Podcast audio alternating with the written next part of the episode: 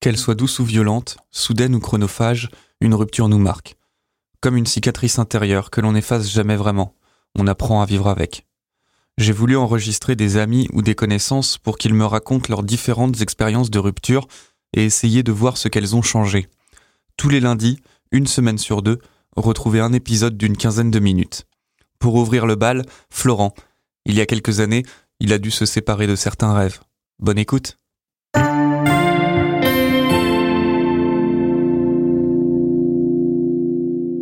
Jamais aimé l'école de ma vie. Ça a été une torture toute ma vie. J'aime pas euh, le système, j'aime pas la façon dont c'est fait, j'aime pas euh, j'aime pas devoir être cool avec les gens, j'aime pas la façon dont on apprend, je m'ennuie à toute vitesse. Les sujets m'intéressent euh, la première heure et puis c'est pas de chance, il y en a deux et puis après on en fait six autres derrière dessus. J'aime pas ça quoi. Pour donner un exemple, euh, on a fouillé dans les vieilles photos et tout ça avec ma mère. On a retrouvé euh, les vieux devoirs, les vieux trucs, les vieux machins. On a retrouvé le plus vieux qu'on ait retrouvé. C'est un dessin que j'ai fait en maternelle. C'est le plus vieux qu'on ait de avec une note entre guillemets, enfin avec une, un truc des profs. Donc j'ai fait un dessin. On sait pas trop ce qu'était le sujet, mais le seul commentaire que j'ai dessus, c'est Florent n'a pas respecté les consignes. Et ça a jamais changé. C'est genre en fait, ça me faisait chier, je le faisais pas. Euh, et ça a été ça tout le temps, quoi. Ça a donné ça a donné une primaire catastrophique, ça a donné euh, un collège horrible, un lycée euh, surprenant. Au lycée, ça a terminé en, en terminale, je ramenais mon coussin. Euh, de la maison, j'avais rien dans mon sac à part mon coussin. Et, et, en fait, bah, je l'utilisais en cours, hein, parce que bah, c'était vachement plus simple pour dormir. Donc je me mettais au fond de la classe, et puis je mettais mon coussin, et puis j'essayais de pioncer. Et en fait, ils te laissent pas tranquille. jamais. Ils peuvent pas, en fait. Quand ils pensent, ça paraît logique. Mais du coup, bah, ce qu'ils ont fait, c'est qu'ils m'ont forcé d'être au premier rang. Mais euh, au premier rang, il y a que les bons élèves, et les bons élèves à côté de moi, c'est plus des bons élèves, et ça crée des problèmes, donc après, ça les énerve encore plus, et ainsi de suite, et ainsi de suite, quoi. Je voulais arrêter à 16 ans, mais à 16 ans, euh, t'es pas majeur, donc... Euh... Et puis j'aime beaucoup mes parents, et en gros, quand ma mère est venue me voir en me disant « tu fermes ta gueule et tu continues », bah c'est exactement ce qui s'est passé quoi. J'ai fermé ma gueule, j'ai continué. Et euh, malgré tout, euh, enfin le fait d'avoir continué m'a apporté que des bonnes choses. Ça m'a apporté une bande de potes que j'avais jamais eu jusque là. Ça m'a apporté euh, m'a apporté malgré tout bah, une certaine connaissance et tout ça parce que l'école, je déteste le système. Autant je vais jamais encourager quelqu'un à pas aller à l'école. C'est l'une des plus grandes opportunités qu'on ait en France ou dans les pays développés. C'est l'accès à l'éducation. C'est gratuit tu prends quoi. Enfin, euh, évidemment, j'étais trop jeune pour le comprendre. Je vais pas encourager les gens à pas y aller. Par contre, euh, moi, je voulais m'enfuir quoi. J'ai arrêté assez tard. J'ai arrêté vraiment tard parce que après le lycée, bah, j'ai continué. J'ai fait une licence en psychologie. Alors évidemment, c'était bien différent. La licence, euh, ça change tout. Et je pense que c'est la première fois où j'ai commencé à apprécier le truc. J'ai voulu une discipline où toutes les matières allaient être nouvelles. Donc pas d'histoire, pas de géo, pas de français, pas de maths, pas de tout ça. Et j'ai pris psycho parce qu'il y avait bah, différents types de psycho, mais que de la psycho. Ça a très bien marché. Euh, D'ailleurs, j'ai eu que des nouvelles choses et j'étais très content jusqu'au moment où ça a recommencé. Au fur et à mesure, je me suis enfoncé dans euh, dans une démarche de plus en plus négative. Et en fait, j'ai eu la licence, j'ai commencé une première année de master et euh, au bout d'un moment, je me suis dit ok, j'ai donné, j'arrête là.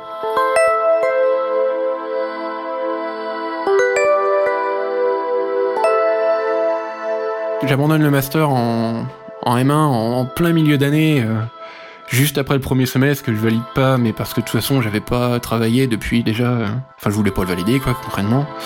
Ouais, non, allez, c'est fini, c'est plus pour moi, j'arrête là, quoi. Le moment où j'ai arrêté, le moment où j'ai enfin arrêté, où j'ai été euh, libre, c'est le moment où je me suis dit, ok, je suis jeune, j'ai bac plus 3 maintenant, je suis vachement dynamique, je suis vachement volontaire, il est temps de montrer au monde ce que je vaux et ce que je suis, et je vais trouver un travail, je vais le cartonner le machin. Et puis, et puis j'ai réellement cherché du travail, j'en ai réellement pas trouvé, mais j'en ai réellement cherché. Et là, du coup, je crée un nouveau projet qui est dans la veine des jeunes, je me dis que je pars à l'étranger. À la fin de l'année normale du master que j'avais pas fini, quand euh, on est venu me voir en me disant bon bah maintenant euh, il est temps que tu fasses quelque chose quoi, euh, j'ai dit ok, je vais partir à l'étranger. Donc avec une nouvelle motivation et en revenant en fait en Sarthe, j'ai trouvé des boulots en intérim avec quelques contacts aussi. Donc j'ai fait bien des boulots de merde, euh, tous ceux pour lesquels l'école sont censés t'empêcher d'y aller, quoi. Donc j'ai fait de l'usine, j'ai fait de la manutention. À l'époque, j'ai surtout fait beaucoup d'usines pour mettre un peu d'argent de côté pour préparer le départ, quoi. Puis je l'ai fait, puis je me suis taillé. Donc là, j'étais dans une optique où vraiment, ça y est, l'école était finie, je pouvais devenir, et ça c'est important, je pouvais devenir l'homme que j'ai toujours su que je serais. Euh, capable de s'en sortir tout seul, tout le temps, qui a vraiment pas besoin d'un système qui le guide et qui l'empêche d'être libre et euh, que je percevais comme un carcan et tout. Depuis vraiment longtemps, je me disais que en fait, une fois sorti du système scolaire, je serais, euh, je, brillerais pour, je montrerais au fin à tout le monde ce que je suis, quoi. Euh, donc je voulais rester six mois en Angleterre. J'ai rien prévu quand je suis parti. J'ai pris mon sac à dos et le peu de thunes que j'avais dans la banque. J'avais pas de logement, pas de travail, pas de compte en banque en Angleterre quand je suis arrivé. Et c'était super sympa. Et j'ai tenu 7 mois sur les 6 prévus. En vrai, je suis parti en me disant, je pars 6 mois, dans l'objectif, euh, je comptais pas revenir. Je me disais, attends, je vais briller là-bas. Ça va être énorme. Donc j'ai tenu 7 mois avant de revenir ruiné, en ayant perdu 10 kilos et en ayant vécu parmi les moments les plus difficiles de ma vie. J'ai fait des boulots de merde, j'ai fait de la vente en porte-à-porte, j'ai fait du démarchage dans la rue, euh, les gens qui euh, représentent des associations et qui essayent de d'avoir des, euh, des dons mensuels. Donc j'ai fait ça là en Angleterre, c'était bien. Mais vu que c'était payé à la com, euh, bah tant dire, je mangeais pas souvent quoi. Et, et le plus intéressant dans tout ça, c'est que en fait j'ai kiffé tout ça. C'était super dur, c'était horrible. Et euh, enfin ouais, j'avais faim parce que littéralement je bouffais pas parce que j'avais pas les moyens, je savais pas comment payer mon loyer à la fin de chaque mois, fin de chaque semaine, vu qu'en Angleterre ils payaient la semaine. Enfin ouais, c'était la merde. J'ai fait fondre mes économies en sur les 7 mois, je crois qu'en les 4 premiers mois, j'avais plus rien. Euh, je suis revenu quand vraiment je pouvais plus en fait. Mes restes ont servi à payer le billet retour. Je crois que ouais, je suis arrivé en France, il me restait 15 euros et j'ai payé euh, à l'aéroport un truc 15 euros. Euh, voilà.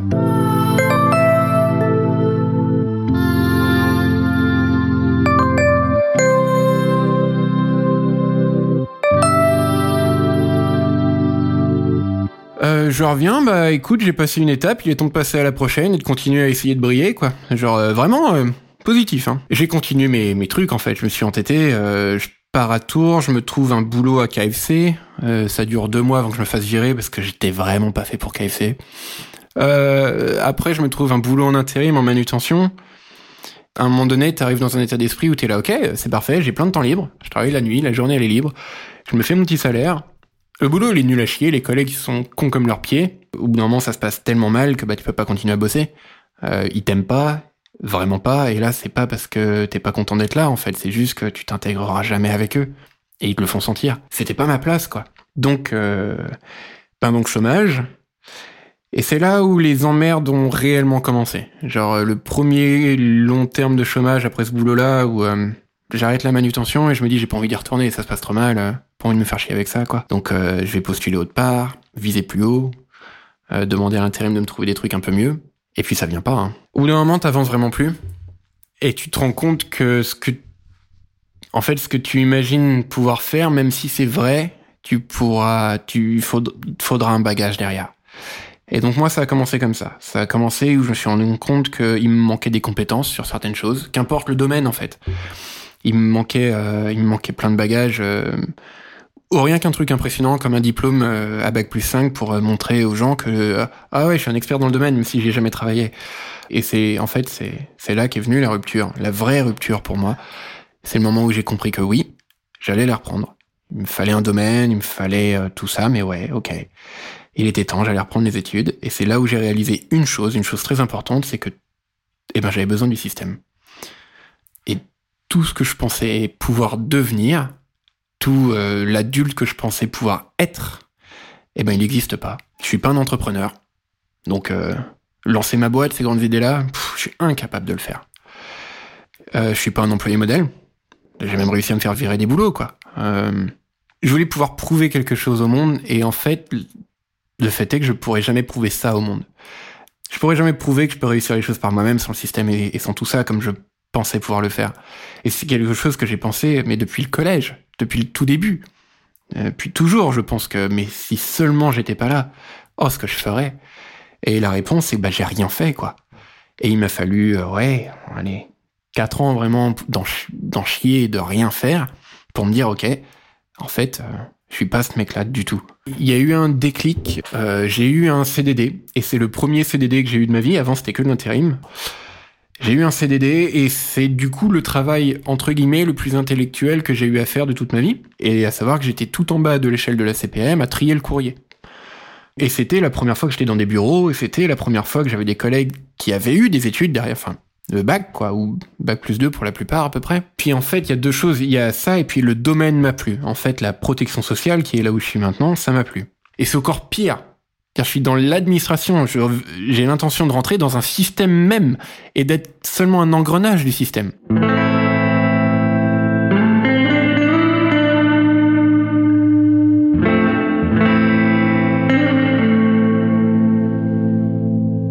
Euh, ce qui s'est passé, c'est que j'ai rencontré quelqu'un euh, à, la, CEPAM, un mec, euh, un au placé en fait, qui m'a été présenté. On a mangé ensemble à midi et on s'est vraiment bien entendu.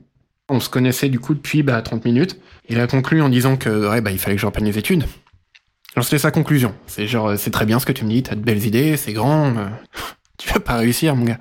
Ça, ça sert à rien tes idées. Moi, l'administration me plaisait. Il me dit si tu veux rester, si tu veux faire ce que tu veux faire, être où tu veux être, c'est pas un CDI qu'il te faut, c'est des études. Si tu rentres en bas de l'échelle, tu monteras jamais plus haut qu'un certain seuil. Euh. Et en fait, tout vient de lui. Euh, ce gars y a cru et puis il avait les contacts. Alors ce qui se passe, c'est qu'en fait, bah, donc j'ai repris un master à Nantes euh, spécifiquement fait pour les administrations de la protection sociale. Et, et en fait, ce master, c'est sur concours, c'est il y a une sélection, il y a des dossiers, il y a tout ça, ou il y a un coup de téléphone par quelqu'un qui connaît le directeur du master ce qui s'est passé pour moi en fait. Euh, c'est aussi con que ça. Euh, c'est-à-dire que j'ai euh, dû envoyer un dossier et enfin mon dossier scolaire ne vaut rien. Sur un master à sélection pour un mec qui vient pas de cette branche-là, qui a arrêté ses études depuis 4 ans et tout ça, il n'y a aucune chance. Aucune chance que je sois pris.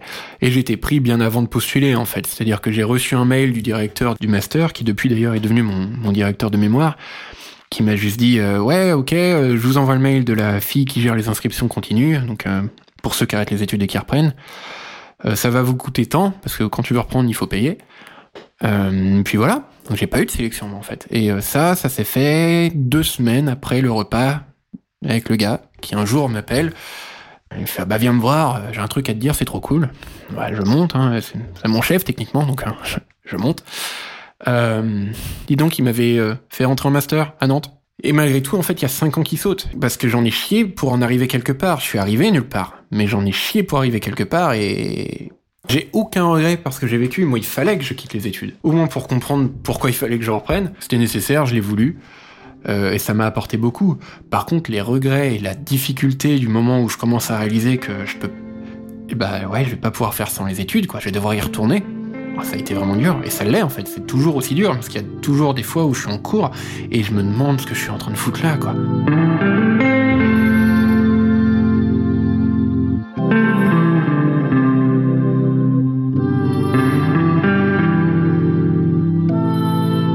Fait d'être enfin sur les bancs de l'école et de savoir pourquoi quelque chose qui m'a manqué cruellement pendant longtemps, qui je pense d'ailleurs manque à beaucoup de personnes. Euh, il suffit d'entendre les lycéens parler euh, de Parcoursup maintenant et de voir qu'on leur demande, et c'est vrai, à 18 ans, t'as l'impression qu'on te demande ton avenir, t'as même pas touché à quelque chose qui se rapproche de la branche où tu veux aller.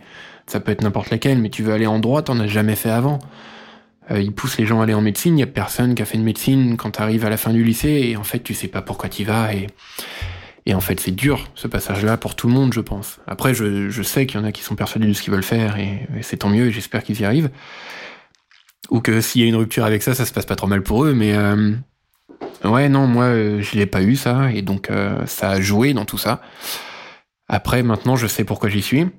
Il reste que je suis plus calme, que je suis moins je suis moins dans la confrontation aussi, notamment avec mes profs. Un grand avantage à être plus âgé quand tu arrives face aux profs, c'est qu'en fait, ils te parlent vraiment d'égal à égal. C'est-à-dire qu'ils peuvent plus me dire euh, ou me considérer comme le petit con euh, qui sait pas quand, quand j'essaie de les contredire. Et finalement, euh, peut-être que je suis arrivé à l'école trop jeune, en fait, tout simplement. Et, moi, j'aime bien être âgé. je regrette pas mes jeunes années, exactement à cause de l'école d'ailleurs, mais je regrette pas ça du tout. Et ouais, j'ai vécu les ruptures, j'ai vécu tout ça. Il y a des gens qui à l'époque voulaient moins me parler, qui me reparlent maintenant. Et j'ai jamais été autant entouré, et j'ai jamais été autant apprécié, je pense, et j'ai jamais été aussi bien, quoi. Et il a fallu que je perde mes rêves, en fait, finalement, d'une façon ou d'une autre, pour comprendre ce qui était atteignable, et euh, pour m'en faire euh, des nouveaux qui... Euh, d'une, qui étaient réalistes, et en plus, qui me correspondaient. Parce que je pense que les premières pensées que j'ai eues et les, premiers rêves, c'était des, des, illusions nées de, de ce que je détestais et pas de ce que j'aimais en fait. Et là maintenant j'ai des objectifs qui sont basés sur ce que j'aime et ça change vraiment la donne.